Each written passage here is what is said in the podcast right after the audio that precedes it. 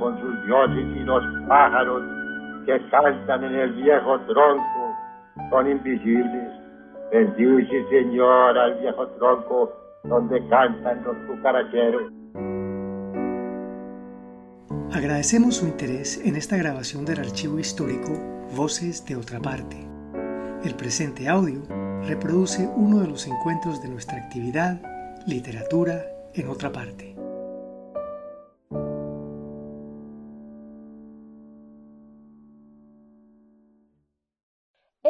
Es un proyecto ganador de la convocatoria Unidos por la Vida 2020 del Instituto de Cultura y Patrimonio de Antioquia y la Gobernación de Antioquia. Presentación del libro Lenguas de Fuego de Ana María Cadavid. Introducción a la autora y su obra por Marco Antonio Mejía Torres, Casa Museo Otra Parte, jueves 4 de abril de 2019. Eh, bueno, eh, muy buenas noches pues a, a, todos. Yo como hoy tengo el derecho a no obedecer según me enseñó Fernando González, voy a refutar a Daniel Villegas eso de conocido por todos, porque realmente eh, eh, yo soy, realmente es un desconocido, que es la posición en la que más me gusta eh, ubicarme, porque y desde ese perfil como silencioso del desconocimiento, pues yo puedo ser, como lo hago, un, simple coordinador de taller, que es como el oficio que últimamente me ha tocado ejercer y desde el cual tuve, he tenido muchos encuentros en el taller, en el taller han confluido eh, cosas, bueno, tengo que decir algo, yo nunca pensé ser tallerista, porque yo no creo en los talleres, pues, más falsedad que un taller, no esa, sin embargo, eh, me siento encarcelado por los asistentes del taller. Me tendieron un, como un muro eh, desde hace cinco años, seis años, que me ha impedido volarme del taller. Eh, pero pues, estoy pronto a, derrumbarlo. Ya, ya descubrí la manera de, salvarme y saltarme los ladrillos.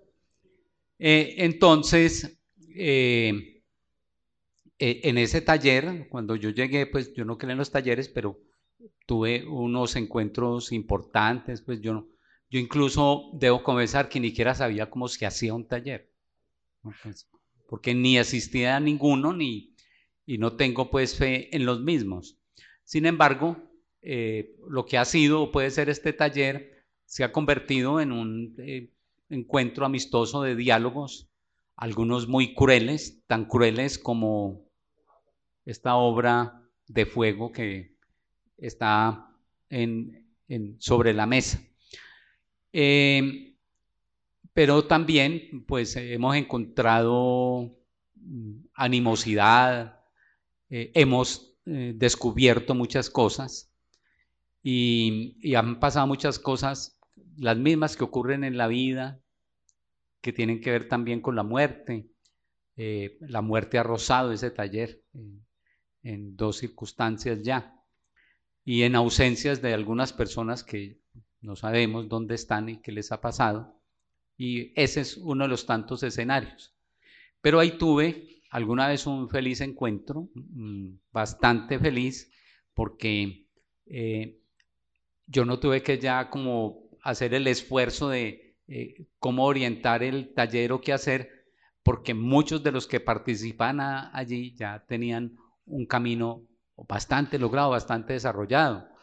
Y entonces la tarea se me volvió mucho más fácil y, empecé a convertirme en una escucha de muchas muy buenas páginas de quienes asisten y desarrollan el taller. Unos entran, otros salen, otros se van, otros nos han tirado la puerta sin decir adiós. Pero entre esos encuentros em, yo veía a un personaje ahí que era como, como tímido, como como, pero que siempre intervenía, eh, que era muy precisa, era muy parca y a veces cuando se extendía un poco más allá de, la lo parco, eh, tenía un muy buen aporte, un, elemento sentencioso. Y después, pues ella leía sus cuentos, y, eh, pero después tuve la oportunidad de entrar a, una obra. Ah, bueno, estoy hablando de Ana María Cavid, que creo que está acá, al lado mío. Ese era el personaje del taller. Y eh, ella una vez me regaló un libro, entonces eh, eh, en eso yo sí he sido pues absolutamente conservador y respetuoso que a, mí muchas personas me regalan los libros y yo pues los conservo, los guardo, eh, los leo, los leo en los momentos pues en que me permite mm, otras lecturas, pero mucho más, yo leo mucho lo que tiene que ver con personas que de una u otra manera son cercanas, eh, porque eso me ayuda a entenderlas, a verlas, a, saber estar con ellos. Y es un acto que yo incluso cuando me dan un libro lo considero más que generoso porque eh, me están entregando algo. Entonces Ana María me entregó un libro que, que yo no alcancé como a ver bien el título. Dije, ve, me regaló un libro como de amas de casa. ¿Cómo de amas de casa? Amas de casa. Ya después cuando me puse las gafas, vi que había una R entonces era arma de casa, yo arma de casa, vea, ya. Empecé equivocado. Y en la medida en que me entraba en la lectura, eh, descubrí que realmente era un arma, pero un arma que apuntaba directamente a muchas cosas de, del ser humano. Y sobre todo me pareció un libro que era que eh, eh, fuera de la crueldad, pues que la menciono tanto, eh, era un libro que, que desnudaba mucho, desnudaba esas cosas que uno sabe y conoce y están al lado y que sin embargo las vemos vestidas, pero allí en el libro se desnudaban y era eso que llamamos la cotidianidad, el día a día en una casa. Entonces aquí hay un protagonista que es la quien escribe que a toda hora está viendo lo que ocurre alrededor, como nos ocurre a todos, y eso que ve a toda hora empieza a convertirse en el universo de su escritura. Y yo empiezo a oler ese universo y ese universo, yo empiezo a desconfiar de la pasividad de ese universo. Yo digo, e, este universo ni es tan redondo, ni es tan plano, ni es tan paradisiaco. Este universo está escondiendo algo terrible. Y sí, había muchas cosas terribles ahí. No estoy hablando de lo terrible de que el libro es mal escrito, sino al contrario, estoy hablando de que un concepto que yo utilizo mucho, que es eh, cuando Rilke habla de lo terrible, que es esa dimensión de la hermosura, que es tan hermosa que lo asusta a uno. Rilke cuando utiliza esa imagen se refiere, por ejemplo, al ángel. Eh, él dice, ¿cómo sería contemplar un ángel? Pues que uno lo pudiera contemplar. Su belleza sería tal que nos podría exterminar. Sería excesiva esa belleza. Por lo tanto, es una belleza que nos convierte terrible porque nos anula, nos destruye. Bueno, entonces, eh, en esa crueldad y en ese elemento de lo terrible, eh, esa fue mi primera impresión de, y empiezo por la primera obra que conocí, hoy vamos a hablar de otra, eh, que es arma de casa.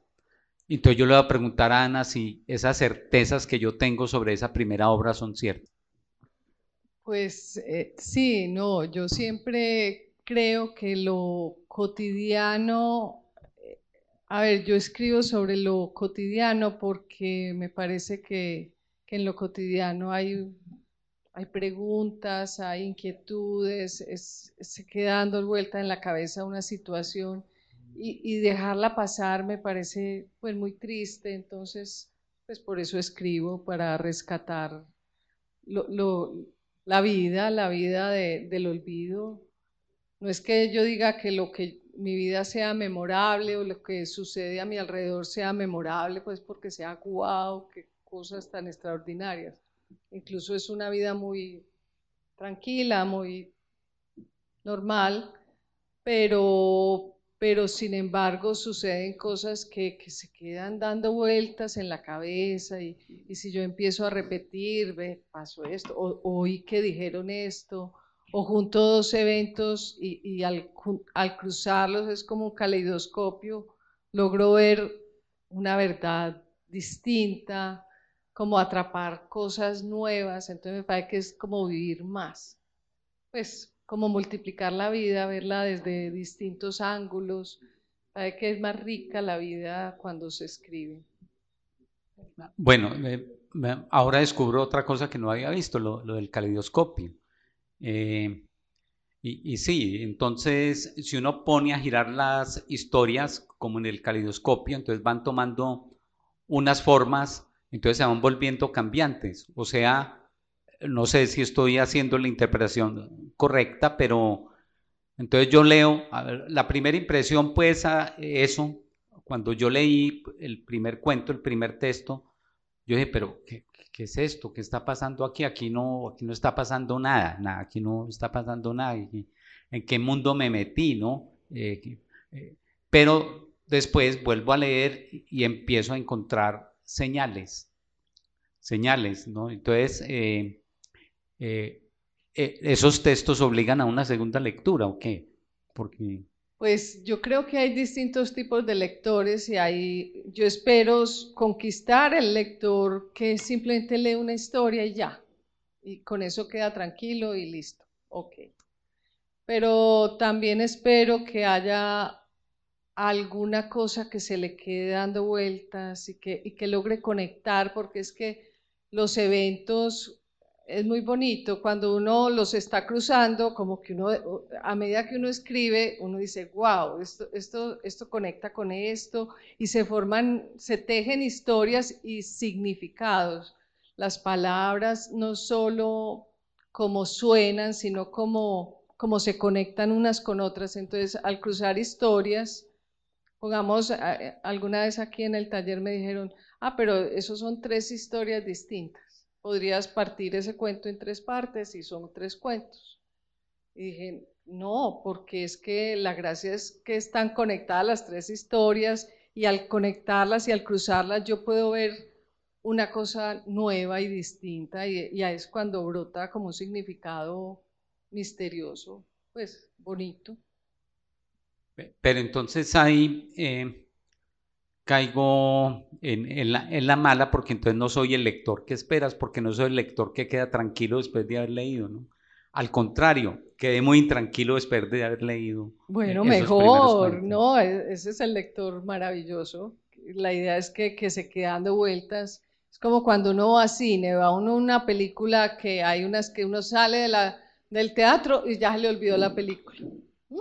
¿Qué viste? No, una película pero hay otras que uno, o yo soy una que ve una buena, y eh, digamos Netflix es genial, pues porque la vuelvo a poner y la vuelvo a ver y digo, eh", y vuelvo y la veo. Soy capaz de ver cinco veces una película y hay unas que, hay una que están pasando en Fox que es eh, tres anuncios por un crimen. Y yo digo, no, esto es genial, pues es que y, vuelvo y la veo y descubro, cada vez que la veo, descubro cosas nuevas y, yo aspiro a que el que lea mi libro descubra cosas nuevas. Bueno, ¿por qué pensar renunciar a seguir dialogando y pedirle a alguien que me reemplazara? Porque soy el lector intranquilo. No, no, ese es el, que necesito. Eh, bueno, eh, que quiero entrar como a, dentro de Ayer, me prestaron un libro acá, me, interesó y se llamaba Entrevistas en un café de Buenos Aires, de un señor Di Marco. Ahí menciona a un personaje que llaman a María Cadavid. ¿Sí? Hay un agradecimiento, ¿usted lo conoce? ¿Sí? Sí, sí lo conozco, pero no sabía que me había mencionado. No, sí, hace un agradecimiento ahí a Ana María Cadavid. Y dije, puede ser la misma María Cádiz de la que voy a hablar mañana. Y él empieza a hacer unas observaciones sobre las entrevistas. Si es amigo tuyo, yo voy a ser franco aquí. Entonces, lo primero que introduce es que él no quiere hacer unas entrevistas como las hace todo el mundo. Y por eso, durante tres o cuatro años, se demoró haciendo unas entrevistas a personajes esenciales dentro de la literatura latinoamericana de aquí de Medellín entrevista a Pedro, a Pablo Montoya, eh, entrevista a editores, en fin. pero con las mismas preguntas que hace todo el mundo, pues me pareció a mí, tuve esa sensación. Entonces, eh, yo sí no soy capaz de salirme del, esquema de las entrevistas que todo el mundo hace. Entonces, yo nunca te lo he preguntado pues en, directo y en vivo, pero ya que estamos todos y, hay tanta gente que me puede defender, ¿por qué, ¿por qué entraste a ese mundo de la literatura y digamos tan tardíamente? Totalmente tardía, eh, por, por, por desparche, porque Porque, a ver, cuando mis hijos estaban chiquitos, a mí me encantaban los libros infantiles. Yo decía, Ay, yo quiero algún día hacer literatura infantil, ilustrar, todo ese rollo. Y Alberto, mi marido, que trabajaba en EAFIT, me dijo, ve, hay un curso de literatura en EAFIT. Ah, listo, me apunté. Me apunté y allá, allá llegué hace mil años, creo que en el 2000 o mil. No había nacido yo. No, en el 99, imagínate. Y de ahí nació un grupo que se llama el Grupo Letras, que estaba, pues, empecé, pero la verdad, empecé, yo era ahí como que, ¿qué estoy haciendo acá? Pues yo no tenía ni idea de nada, de nada. Pero me encarretó, me encarretó poder escribir y como, como traducir un poquito el mundo cotidiano, sencillo, pero, pero pensar que tiene fuerza. Es que, es que es como cuando uno llega a la casa y, en la mesa del comedor empieza a contar, mira lo que me pasó y tal cosa, y después llama a una amiga, ay, me pasó y tal cosa. Pues uno va como creciendo y, dándole vueltas a la misma idea. Y, yo pienso que hay, hay, algo, algo que está con ganas de salir de, una verdad, una verdad y hay una búsqueda y, son preguntas que uno se hace, ¿por qué me dijo esto? ¿O qué pasaría si? Porque realmente lo que yo escribo no es que sea tal cual, no. Pues yo, yo cambio las cosas. Pongamos la, la botella esa de la pera. Esa botella nunca se quebró, nunca iba en el carro, esa la tengo en la finca y me la estoy tomando a traguitos. Pero es un licor que tiene una pera adentro y en el cuento se, explota la botella y toda la cosa.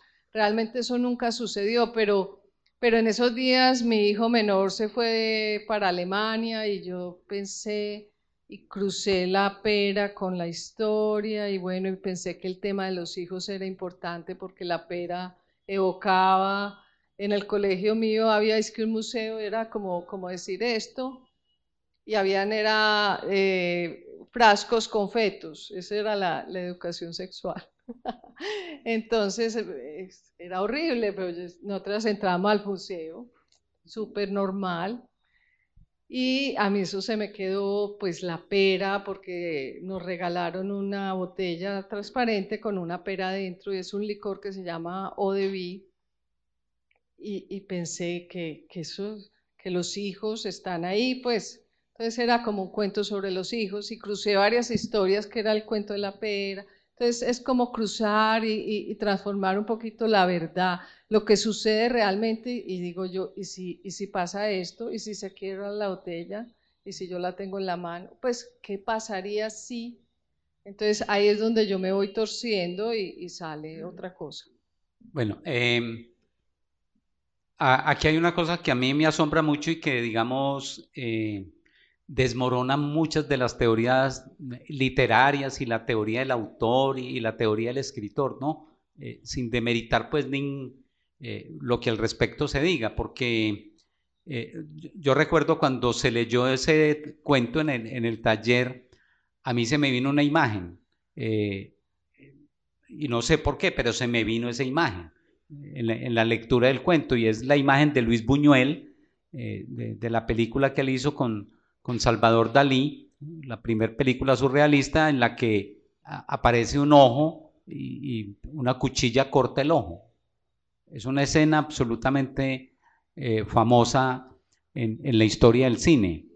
Pero tú conocías esa película o eso tiene que ver con el cuento. Nada. Esa es la teoría. No la conocí. No, eh, no es necesario, pero la imagen se me viene porque ahí hay algo casi que parecido, ¿no? El problema con el ojo y el, en el carro y el, y el asunto, y a, mí, y a, mí, se me venía eh, esa, esa, imagen. Entonces, lo que yo digo asombroso es, eh, y, por eso le preguntaba a, Ana que, cuál había sido pues su, por qué llegó tan tardíamente y es que eh, llega sin ninguna influencia a la literatura. Entonces, eh, un, escritor y un buen escritor, bueno, tu padre tenía bastante vocación de lector y, supongo que influyó bastante, al menos en, algunas cosas, y como personaje también.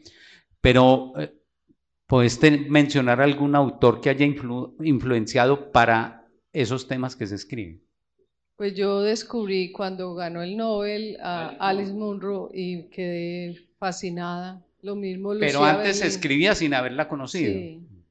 Pero me sentí feliz de encontrarla, pues para mí fue como que wow. Lo mismo Lucía Berlín, que es una mujer que escribe de su vida, pero escribe súper bien.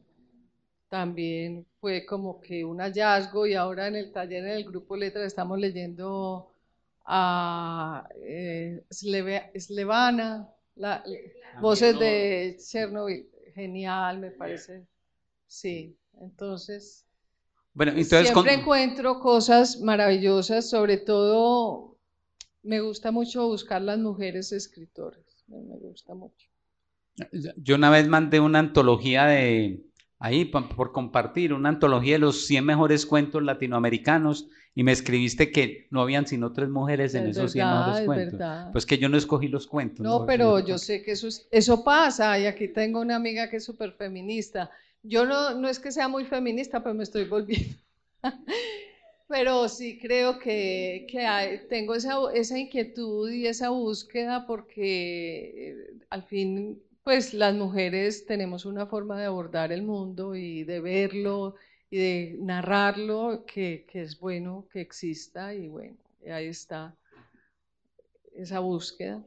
Eh, bueno, em, y una última pregunta al, respecto pues, de esa cosa que me inquietaba para saber ese desarrollo tuyo en la escritura.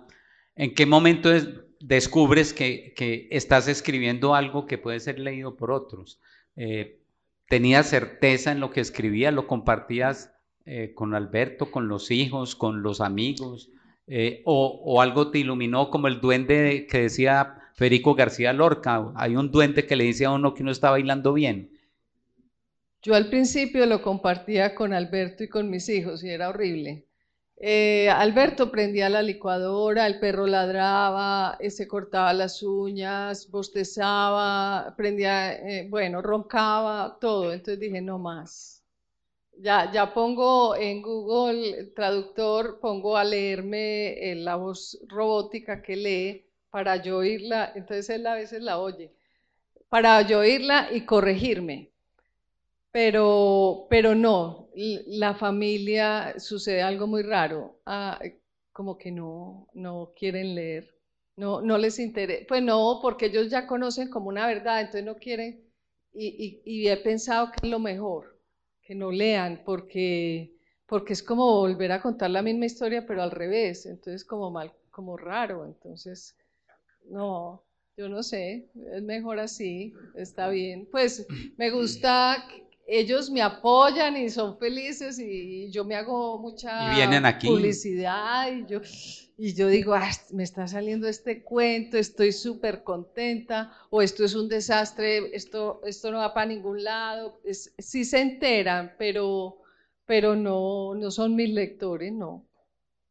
Ah, ahí sí voy a pasar tanto lo que está en ese mundo de ese universo de arma de caza y lo que aparece en lenguas de juego. En primer lugar, eh, lo que yo llamo el universo, ese ambiente. Ese universo no es otro que lo cotidiano y, en lo cotidiano el día, la noche, las personas que pasan, los gritos que se oyen, el vendedor, el, maravilla que, recoge hojas, que hace mandados, eh, el papá que se enferma y hay que ir eh, con él al hospital, la tía con sus cosas, los vestidos de primera comunión, los zapatos que tallan, pues eh, son los, los, zapatos que tallan, ¿no? Y, los incómodos zapatos, los brackers, la operación de la columna. Eh, eso es literariamente correcto. Pues a mí como que no me importa, pues si está bien escrito, por ejemplo, ahora que dijiste lo del surrealismo y te recordó una, yo pienso que, el lector termina lo que uno escribe. O sea, completa la escritura con, lo, con su acervo, con su vida, con su pensamiento, con su forma de ver el mundo. Entonces, eh, yo escribo, pero espero que, que, el lector complete mi escritura con su lectura y con su propia vida. Y su, o sea, es como invitarlo, vení, mira el mundo a través de mis ojos, mira lo que yo veo, pero, pero a la vez esa persona tiene sus propios ojos y su propia forma de procesar lo que uno escribe. Entonces, pues yo creo que, que, que no, no me preocupo ya, antes sí me preocupaba mucho, pero ya estoy consciente de que mi mundo es ese y soy honesta con lo que soy, y entonces mis personajes son esos y listo, no, no tengo, ese, o sea, mi universo es chiquito, y, pero es el que manejo, entonces soy honesta con que eso es lo que yo sé contar no más. Eh, bueno, eh, en el universo, pero ese universo se complementa con personajes y esos personajes son los que están en ese universo, en el día a día, en la cotidianidad. Eh, sin embargo, esa es mi lectura, no creo que sea la tuya, ¿no? Porque ahorita puede haber un problema posterior a este encuentro. Uno, no sé, hay alguna inclinación en, que uno en cualquier cuento uno ve los buenos y los malos. ¿no? Puede que allá no los haya, pero puede que sí. Hay, hay, tías que se comportan muy mal, hay gente que no sabe comer en una mesa y, eh, en fin. Pero entonces yo siento, digamos, que hay un personaje para mí que es como, como malo, ¿no? Yo no sé si, si te estás vengando de él, si el matrimonio no está funcionando, qué, qué pasa, qué pasa, porque, porque el, personaje del esposo, que ya tú lo aclaras, no es la realidad exactamente, no es la realidad, pero entonces tú le comentas y entonces aparecen unos guiones, hay un silencio, ¿no? entonces no habla, no, no quiere hablar sobre el tema, le mencionas una cosa, entonces yo digo, bueno, eh, ¿qué le pasa al personaje que... que, que y, y, entonces la escritora, entonces ya, pues es bueno que él no lo conozca, la escritora se aprovecha se aprovecha y, y, le hace borrisquetas o algún tipo de cosas, no, alguna venganza aparece ahí. Y, y de alguna manera le, le, puede suceder también a los hijos que son personajes, le sucede a la tía, por ejemplo, a una tía por ahí. Bueno, entonces e, esos personajes son arañados y puestos en circunstancias en las que tú los desafías y ellos no se han dado cuenta. Eh, sí, pero es que eh, son personajes precisamente, o sea, eh, dentro de la escritura ya ellos dejan, no es que dejen de ser ellos, son unos nuevos ellos mismos, o sea, es una variante de ellos. Entonces, para, para ciertas cosas me funcionan los silencios de Alejandro, a veces cosas hay uno que trato muy mal a un primo mío, ese sí le va súper mal, que ojalá nunca me lea. Eh, no, ese es el único que me preocupa. De resto. No, sí, pero eh, sí, ha habido cosas, porque es que es, es un universo paralelo. Realmente no es que todo sea así tal cual, sino que para, para mi construcción de este universo paralelo eh, me, funciona un Alejandro callado, eh, enajenado. Y, bueno, en la vida real también me funciona muy bien así. No es tema de esta conversación. Eh, yo, sin embargo, como estoy del lado masculino, en este cuento me sorprendió, a ver, porque no sé si está puesto donde debe estar, pero a mí me gusta mucho porque es, no solo por su brevedad, sino por lo que encierra detrás. Y, ahí el papel, supongo que el que está conversando eh, es él, eh, contigo, es Marcas. Eh, ¿Quién te cuenta la historia del gavilán, tu papá o tu esposo? Eso lo resuelve el lector. Ah, Yo pienso que es el esposo. Lo quiero leer porque es muy corto y, me, y me, impresiona mucho y ven la Marcas. Sabía Sana que el gavilán, en las frías noches de invierno, caza un pájaro al que retiene junto a sí para que le abrigue y lo suelta vivo al amanecer sin haberle hecho daño, apenas unas marcas. No, no lo sabía. Y suelta al pájaro por una parte y él va por otra para no topar con él. Y pregunta Ana, ¿y después qué pasa? Después Ana, tú ya lo sabes. Después él vuelve a ser un gavilán. Te cuento maravilloso, pero muy cruel, demasiado cruel. no, y además ese dato no lo sabía y que es cierto, ¿no? Científicamente.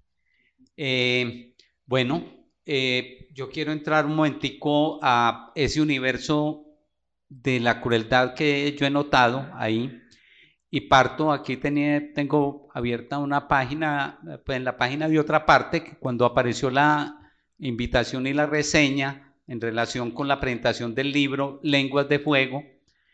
Eh, yo, que curioseo tanto, me encontré una vez un comentario de Pedro Adrián Zuluaga. Quiero hablar quién es el personaje. Pedro Adrián eh, estuvo trabajando conmigo en Confenalco. Él, era el que empezó a dirigir uno de los primeros eh, proyectos de formación cinematográfica que tuvimos. Organizamos tres festivales de un festival que llamaba Cine Sin Fronteras, y él llegó a conquistar a nivel de la crítica una capacidad de análisis muy grande. Ahora está en Bogotá, residenciado en Bogotá, pero la característica de Pedro Adrián Zuluaga, nacido en Santuario, en las huestes del Conde de Montecristo, eh, Pedro Adrián es una persona, eh, digamos, demasiado rigurosa, se pasa del rigor, se pasa, es demasiado. Eh, es difícil que le evalúe muy bien algo, pues que alcance mucha satisfacción. También es mm, suelto, pues es de un desparpajo, ¿no? Él, él en sus, sus mensajes en Facebook son memorables porque él dice las cosas con, con mucha incisión, mucha crítica, tiene una postura bastante contestataria. Cuando habla de la sexualidad, e, es sin tapujos, ¿no? Él, de pronto escribe en Facebook que ya, que se había liberado de la mano sexualmente, se iba a poner a escribir el mensaje concerniente a la mañana. Así escribe él en Facebook. Y de pronto, y, y él es una persona o que la gente lo odia o lo quiere mucho, ¿no? Eh, pero si es un crítico duro, durísimo, durísimo, él la arrastra con, con el que sea. Y cuando le contestan feo, él contesta más feo todavía. Entonces, y, se mantienen unas peleas eh, muy duras ahí. Y de pronto vi un comentario de él sobre lenguas de fuego que no solamente me emocionó, me entusiasmó mucho, sino que también eh, yo le hice una contestación. Él decía palabras más, palabras menos, para no leerlo pues en, completo, que se entró a, la casa de Ana y pasó días con ella y se metió donde ella y vio los ratoncitos rosaditos, tiernitos en la cama, porque ahí hay un, eh, un cuento al que le llamó bastante la atención que ocurre en Santa Elena, las cosas ocurren en Santa Elena, en Medellín, en la carretera en, las partes eh, muy cotidianas. Y, y, que fue feliz, pues, que Pedro Adrián Zuluaga diga algo de una obra así, vea pues.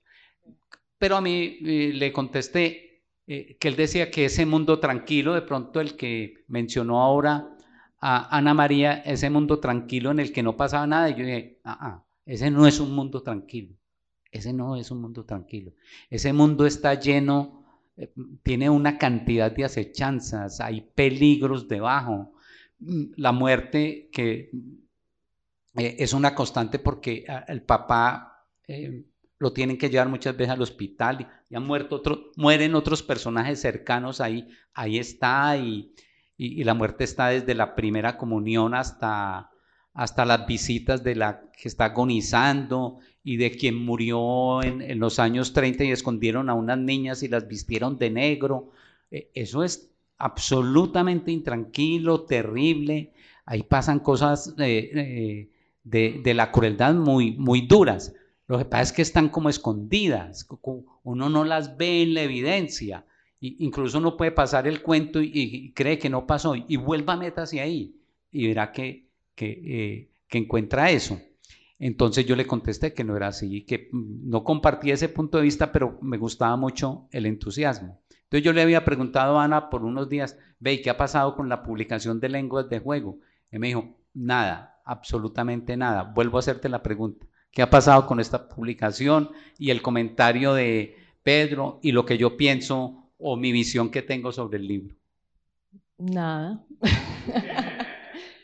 A ver, yo no sabía ni quién era Pedro Adrián Zuluaga.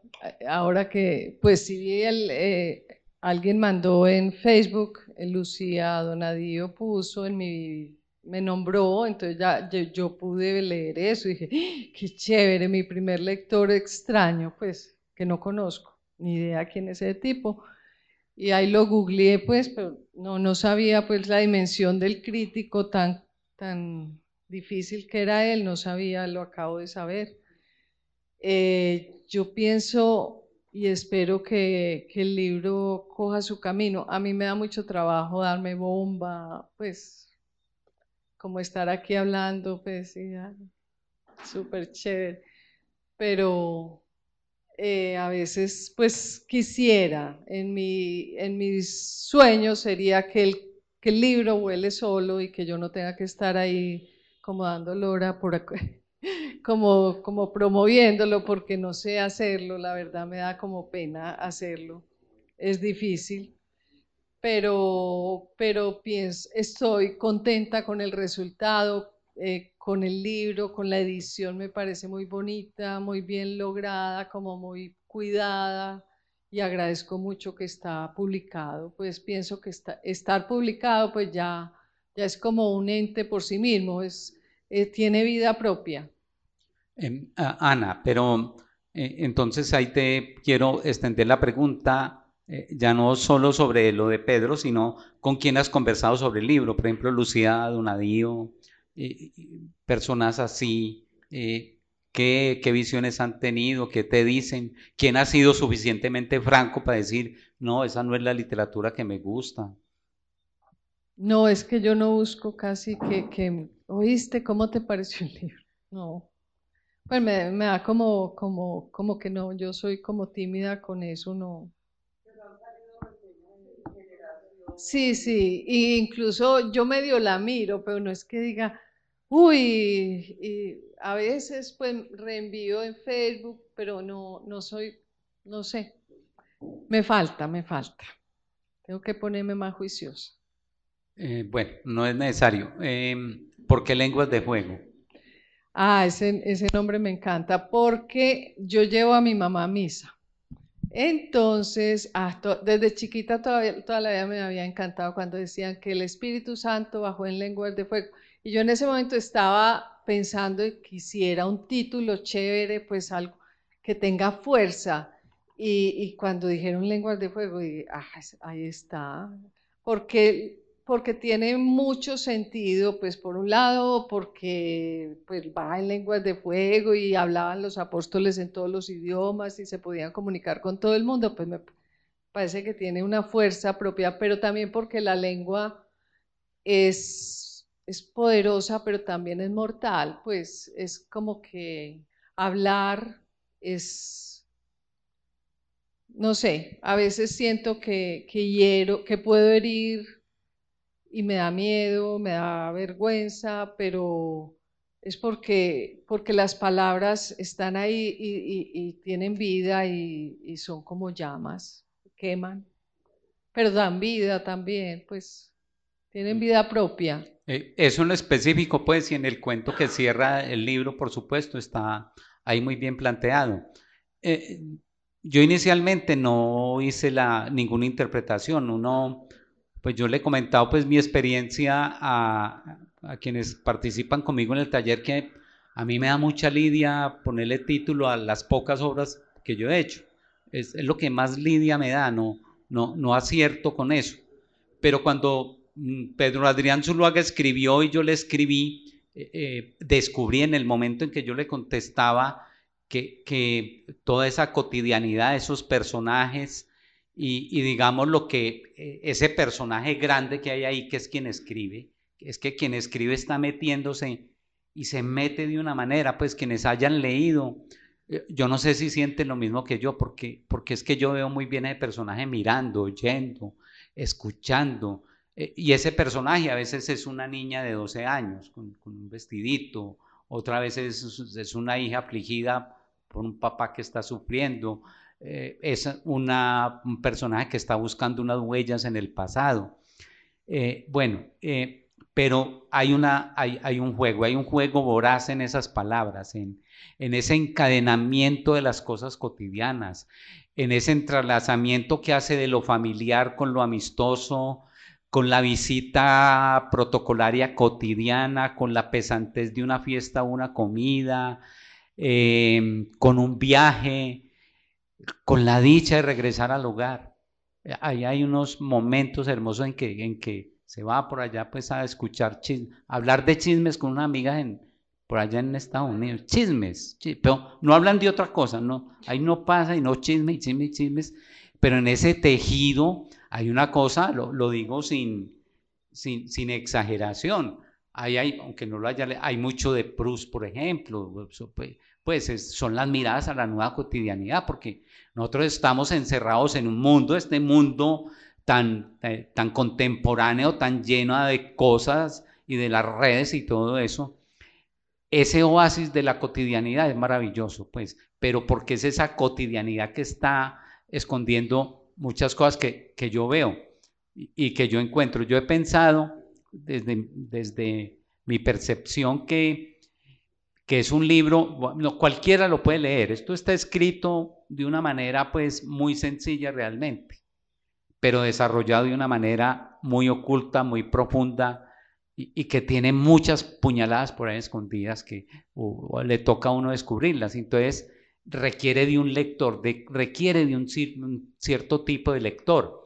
El lector que, que no se asuste de lo que está al lado, que no se asuste del entorno, y, que de pronto vaya deshilando eh, eh, como esas cosas que van alterando lo tranquilo. Y lo tranquilo lo altera cualquier cosa, una mancha en, en, el piso, unos ratoncitos en una cama, todo. Eh, ese día que descubren los ratoncitos, todo se vuelve un infierno. Una, una bobada, pues realmente, unos ratones en una finca. Pues, ¿Qué más va a haber en una finca? Pues no, ratones. Ah, pero ¿y por qué no? Ese es su mundo, nosotros hemos invadido el mundo, ¿no? Y, todo se vuelve, entonces hay cosas infernales, hay lenguas de fuego dispersas por todo el libro, y eso me impresiona. Y yo para terminar voy a decir una cosa y la digo, la, digo con mucha franqueza. Yo leí primero a Ana María Cadavid que Alice Munro, eh, la canadiense ganadora del Premio Nobel de Literatura. Y cuando la leí, pues también me encantó mucho la, la, literatura de ella. Pero me pareció que ella le estaba copiando a Ana María cada vez. Ay, no. Gracias, Marco, pero no. Muchas bueno, gracias. Eh, si es la dimensión en la que yo pongo, pues puede ser que yo estoy como cargado, porque sí, uno eh, se quita. Y, y, le he dicho a ella que a mí me da mucha pena que esté en el taller, pues que me da una vergüenza, porque realmente yo creo que estoy al lado de una escritora una escritora eh, que tiene todo mi respeto y toda mi lectura, mi entusiasta lectura, porque soy entusiasta lector o no, me, bueno, muy querido. Ahí sí está muy bien. Eh, yo quiero entonces, ya dada esta conversación y, y estos pequeños dardos que, que yo quería desentrañar, pues ustedes tienen la palabra, alguna observación, o si Ana quiere decir algo, destacar algo o leer algo, ya eso otro elemento, como tú quieras y como ustedes quieran. No, pues si tienen alguna inquietud. Alguien que quiera preguntar de lo que yo haya dicho. Ana, hola. Hola. Mm, yo me leí el libro y lo, pues me gustó, aunque conocía los cuentos, me impresionó sobre todo que, volverlos a leer fuera tan supremamente delicioso y leer uno tras otro me pareció que era demasiado rico. Pero siempre tuve como, como una sensación de que Ana hubiera sido una excelente bufona en el tiempo de los reyes, porque me parecía que todo el tiempo estabas jugando con la realidad, o sea, la forma de armar palabras, la forma de, de jugar con imágenes y con palabras, y también obviamente como con las historias. Entonces la pregunta es, cuando estás escribiendo, ¿qué sentimiento tenés? O sea, ¿estás sufriendo con el cuento? O, te estás burlando, estás muerta de la risa, estás maliciando, estás jugando como una niña chiquita, a ver qué maldad se te ocurre con lo que está pasando. Eh, cuando yo empiezo, empiezo con una idea que me está dando vuelta en la cabeza, no sé, y empiezo a escribir y digo, un desastre, esto no va para ninguna parte, entonces digo, un poquito más, otro poquito, y avanzo y, me invento cosas, pues, para alejarme, porque le tengo pavor a esa escritura inicial, porque estoy perdida, perdida, perdida pero hay un momento en que de pronto encuentro un final, una verdad. Y digo, uy, la cogí. Pues es como que, ah, la cogí. Entonces ya todo es la maravilla porque me devuelvo y empiezo a caminar porque ya sé para dónde voy. Entonces ya empiezo a, a construir. Ya así es eh, la primera parte es pura visceral, pero tengo el, el, crítico interno que me dice, bruta, animal, ¿qué estás haciendo? No sabes escribir, ¿qué es?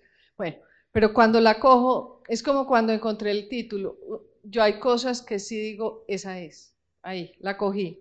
Entonces ya me devuelvo y empiezo a construir ya y hay un trabajo de construcción y de hacerlo mil veces porque alguna vez me dijeron, ah, es que a usted queda tan fácil escribir, es que vos escribir muy súper fácil, súper natural. Y yo, no, para nada. Tengo que trabajar cantidades para que quede aparentemente fácil y natural, pero hay ahí detrás mucho trabajo de construcción, de conectar palabras y digo, uy, esta, esta me queda aquí perfecta porque tiene fuerza porque significa que conecta con esto con esto. Entonces, detrás de, lo que aparentemente se ve muy sencillo, hay mucho trabajo de construcción y, y sí, gozo mucho. Cuando ya la cojo, ya sí, ya voy en tren, ya eso es la maravilla. Pero antes es sufrimiento. Pero lo disfruto mucho. Cuando ah, me parece que tocó el cielo, cuando termino un cuento, toco el cielo. Lo que me sorprende de Ana María y, y quisiera tener esa cualidad es que la vida para ella es una historia permanente. Ella va por una ventanilla de un bus, ve cualquier cosa y ya tiene una historia. Ella ve un, una flor y ya tiene una historia. Entonces, ese ir mirando el mundo y haciendo una historia de toda la vida es, es muy, muy bello, ¿no? Es muy bello. En cambio, yo cuando tengo que elegir un tema, no, no encuentro un tema que valga la pena. Y tú haces de la, de la sencillez cosas grandes, ¿no? Eso me parece bonito. Sí, lo que pasa es que yo creo que uno eh, a veces se pone paradigmas muy altos y eso es mortal. Yo creo que es mejor estar cómodo con, con que lo, lo, de uno es, vale la pena o al menos intentar darle brillo, sacarle lustre, magnificarlo, mirarlo como con detalle, con una lupa y, decir, uy, aquí pasó algo. Y, y de verdad hay, hay, hay muchas cosas. Y, y, cuando yo veo o leo, una, leo un libro o veo una película o leo un cuento, yo busco como entender, como la confirmación de que la vida normal, la de uno, vale la pena ser vivida. O sea, hay, hay películas que son grandiosas y efectos especiales o, o, cosas muy truculentas que uno dice, ah, un thriller, y eso es uno, digo, pero es que mi vida no es eso, pues, o sea, eso está allá, eso es otro mundo, nada que ver conmigo, pero cuando hay algo que me toca, yo como que digo, uy, sí, aquí hay algo, aunque no haya nada, mayor cosa, pues que no sea la superhistoria, pero sí, buscar, buscar lo que vale la pena. Kusamelkin, eh, es que yo, relaciono, siempre se me sale el maestro, siempre. está, y es a lo propósito de lo que dice Janet. Y, entonces lo menciono con el taller y con la escritura. Y es, vea, eh, lo inútil del taller es que yo como tallerista los, los, los obligo, les pongo a hacer tareas. Entonces tienen que llegar cada ocho días con una cosa escrita forzadamente. Y, eso es muy duro, pues. Eh, además, eso sí es cruel, eso, eso atormentar a una persona. Eh, ¿Para qué? ¿Y qué frutos dará? Es lo mismo, uno no debe leer nunca una obra, le hayan dicho que es maravillosa, que es el mejor clásico del mundo. No lean nunca una obra que usted empiece a leer y no es capaz de leerla, no la lean, ¿para qué? No hay necesidad, que porque es un clásico o es un gran escritor, tal, no, no, no. No, uno encuentra lo que tiene que ver en la vida y uno escribe lo que tiene que escribir. Por eso la escritura nunca, nunca, y ese sí es un concepto que yo tengo muy claro, puede ser forzada. Nada, e, eso todo tiene que salir naturalmente. Si no, el que lee le descubre a uno la mentira. Ahí, ahí mismo le descubre. Eso es mentiroso, eso es artificial, eh, eh, mm, así, ¿no? Para, para demostrar. Eh, y solo una bobadita así, que por lo último que mencionaste, Mari, Mari Echeverry, ¿me ayuda usted? ¿Cómo se llama esta película eh, japonesa que vimos de una familia hace muy poco? Eh, la niña, la de la niña que acoge. ¿Cómo? La japonesa. No, la de Corea no, la de Corea es otra cosa. Hace muy poquito, no, muy poquito para un asunto de familia. Una vean la película, eso suma, no, es lo mismo que en las obras de ella. Una película maravillosa, una obra maestra. Pero es una obra maestra porque no pasa nada, es una familia cotidianamente que adoptan una niña que pues no, no la adoptan, pero a la larga la secuestran. Pero ellos no tienen intención de secuestrarla, no, no. La vieron desvalida, está muriendo de frío y ellos, una familia simplona, la cogen pero ellos son ladrones y roban, le están metiendo en el asunto del robo. Entonces una cosa cotidiana va cogiendo una tensión, una tensión, una tensión. Eso pasa en las obras de Ana. Es una cosa cotidiana y va tensionando. ¿Sí? Me imagino. Ah, no sabía. Entonces, mira, él quién va a decir y allí van a decir otra cosa. Bueno, María, lo primero es agradecerte, pues obviamente nos has nos has brindado mucho orgullo el poder tener en el taller. Yo pues desde que llegué no he hecho sino aprender de todo, de ti y de todas las personas pues que con Marco igual hemos, hemos compartido tantos momentos pues como especiales. Me volviste, después del libro del año pasado ya tomado ahí, me volviste a hacer repensar como en las cosas que uno va viviendo. O sea, en tanta cosa que uno pasa desapercibida en el día y quizás empezar a, a ficcionar sobre esa vida, hacerlo un poco más placentera, obviamente, de lo que en la realidad se presenta. Entonces, como un agradecimiento de eso. Mm, no seas tan parca. En, el taller sos, como Marco bien lo dijo ahora, demasiado escueta pues para poder compartir tanta, tanta riqueza de, de manejo del idioma y de las palabras y de la construcción y de las ficciones y de, y hacer pues tanta cosa bonita que, que no hemos hecho no aprender. Y la pregunta es, ¿qué viene enseguida? Después de esto, ¿qué, ¿qué, has pensado? Más de lo mismo, yo sigo en lo mismo, yo sigo fiel a mi vida, a mis historias, a mi mundo y, digamos eh, feliz porque este año escribí dos cuentos que creo que son buenos y uno malo, entonces, eh, ahí los voy poniendo como ensartando un collar y voy poniendo cuentas, entonces digo, uy, ya van tantas páginas que voy. y, pero es más de lo mismo, es el mismo universo, yo ya no sé, de pronto suceda algo y diga, uy, estoy haciendo superficciones, pero mis personajes son los mismos, eh, las historias continúan, es como continuar con la vida, ya, avanzar en lo mismo. Ana, usted sabe pues mi admiración, ¿cierto?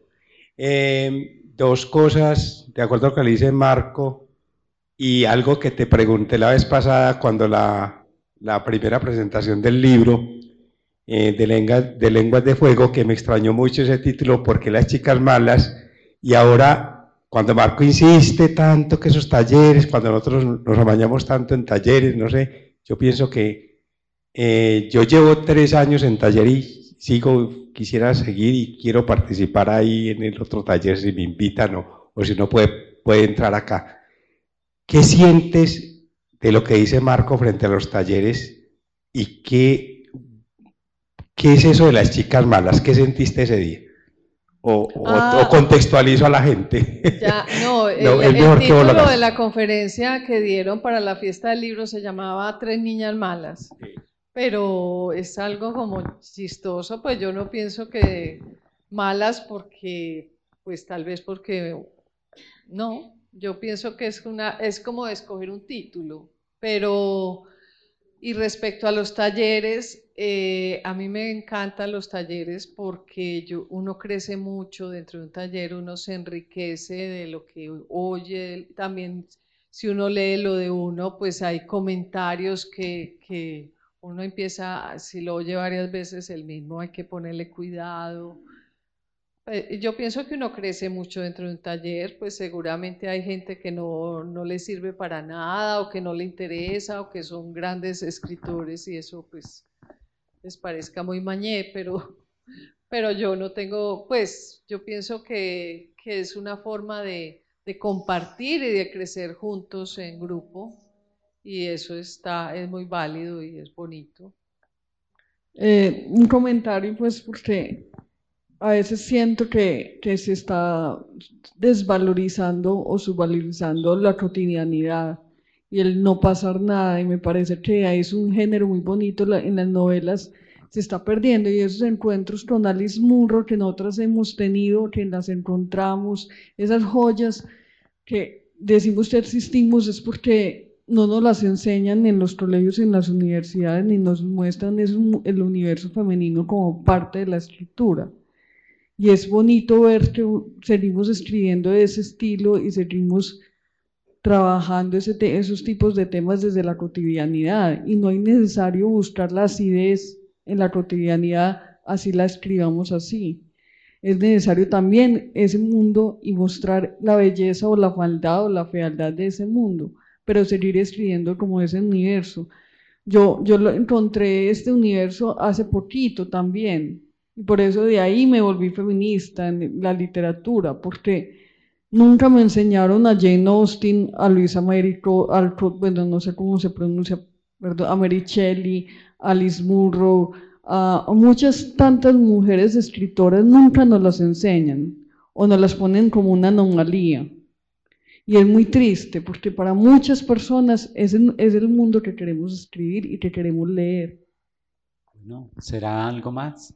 Ya, ahorita antes de, de que se iniciara la- el conversatorio, me, pareció oír un trueno como anunciando lo que iba a acontecer aquí, ¿no? Super Cayó rayo. como allí a los 50 Pero yo creí que se iba a ir la luz y no se fue, eh, hubiera sido... a los 50 metros. Eh, por eso, pues yo simplemente a- haciendo la mención del, del trueno es que eh, les agradezco mucho pues la disposición. sí. Ah, ¿alguien va a hablar? Hola mami. Hola. Eh, aquí desde un no lector. Eh, primero, en lo que hablaban, digamos, de las mujeres escritoras, me recordó una anécdota de algo que estaba leyendo en estos días, que un movimiento feminista por el lado del activismo en el arte que atacaban los museos de arte moderno y les decían que era el colmo que el 5% de los artistas que exhibían eran mujeres y el 80% de los desnudos eran mujeres. Entonces, no sé, se me, me recordó eso. Eh, y ya como al tema del libro, sí quería que nos contaras un poquito algo que yo he notado que es, yo creo que de lo que más disfrutas escribiendo, que es el tema de los detalles y las conexiones. Como cualquier cosa por ese lado, me parecería bonito escucharlo. Sí, a ver. No, eh, eh, en estos días, eh, esto es como una conversación de madre e hijo, que estaba, que llegué a la casa y dije, uy, me acaba de pasar algo y, y- fue un, malentendido con una cuñada. Y, y en ese malentendido hubo un- una, una revelación tan grande entre ella y yo, pues que es que pienso que, y yo dije, y le conté a él y le conté a Alberto y conté en mi casa y dije, aquí hay algo, aquí hay algo.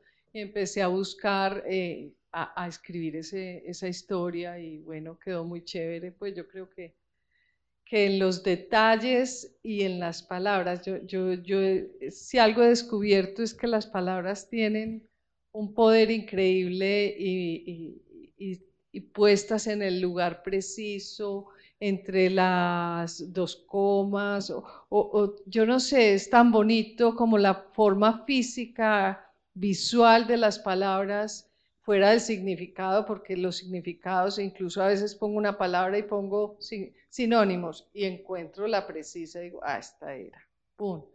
Entonces, y también la sonoridad, eh, el lenguaje tiene una cadencia, una cosa que arrulla, que, de pronto coge velocidad o a veces se vuelve lento. Entonces todo eso es como, como que yo no logro asirlo completamente, pero lo intuyo, entonces me emociona mucho como que no saber, pero como que funciona. Entonces cuando empieza a funcionar me encanta, aunque no sepa la mecánica exacta, pero me parece que todos los engranajes empiezan a, articularse y funcionan, entonces eso me fascina. Gracias, Santi.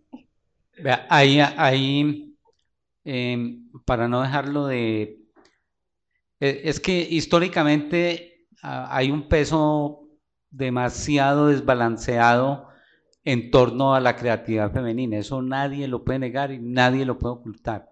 Y en este momento y en este mundo, pues incluso menos, donde dicen que ya hay tanta indicación de la mujer y todo eso. Eh, premio Nobel de Literatura. Son como 13 o 14 mujeres, me parece, que hayan ganado. Solamente, solamente. Pues yo sí digo una cosa. Eh, eh, yo veo mucho el, el personaje femenino en ese que narra, lo veo y, lo siento y, lo, lo, descubro muy real. Un, hombre no es capaz de hacer eso.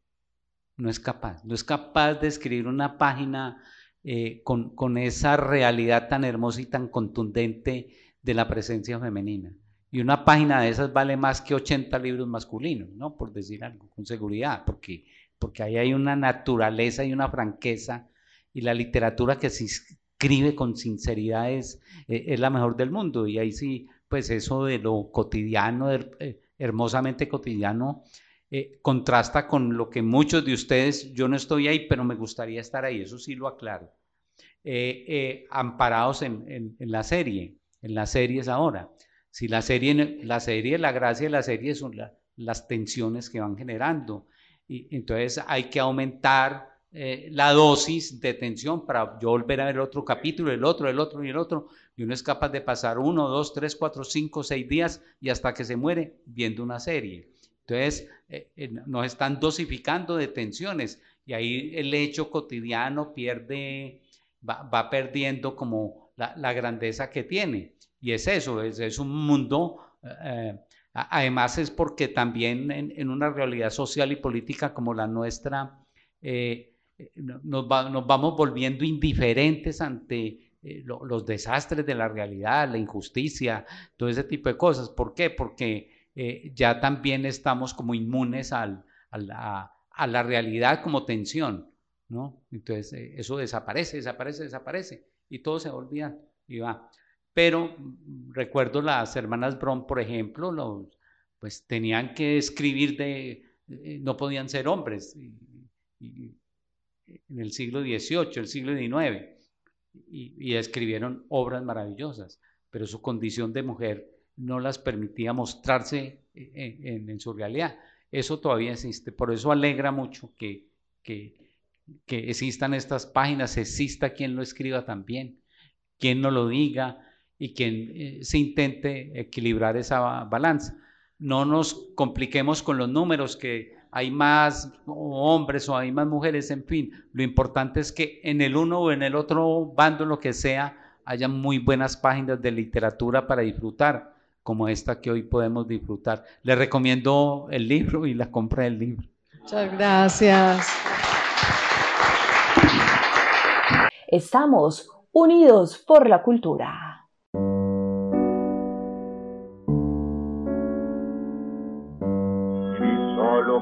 Dioses y los pájaros que cantan en el viejo tronco son invisibles. Bendice, Señor, al viejo tronco donde cantan los cucaracheros. Agradecemos su interés en esta grabación del archivo histórico Voces de otra parte. El presente audio reproduce uno de los encuentros de nuestra actividad Literatura en otra parte.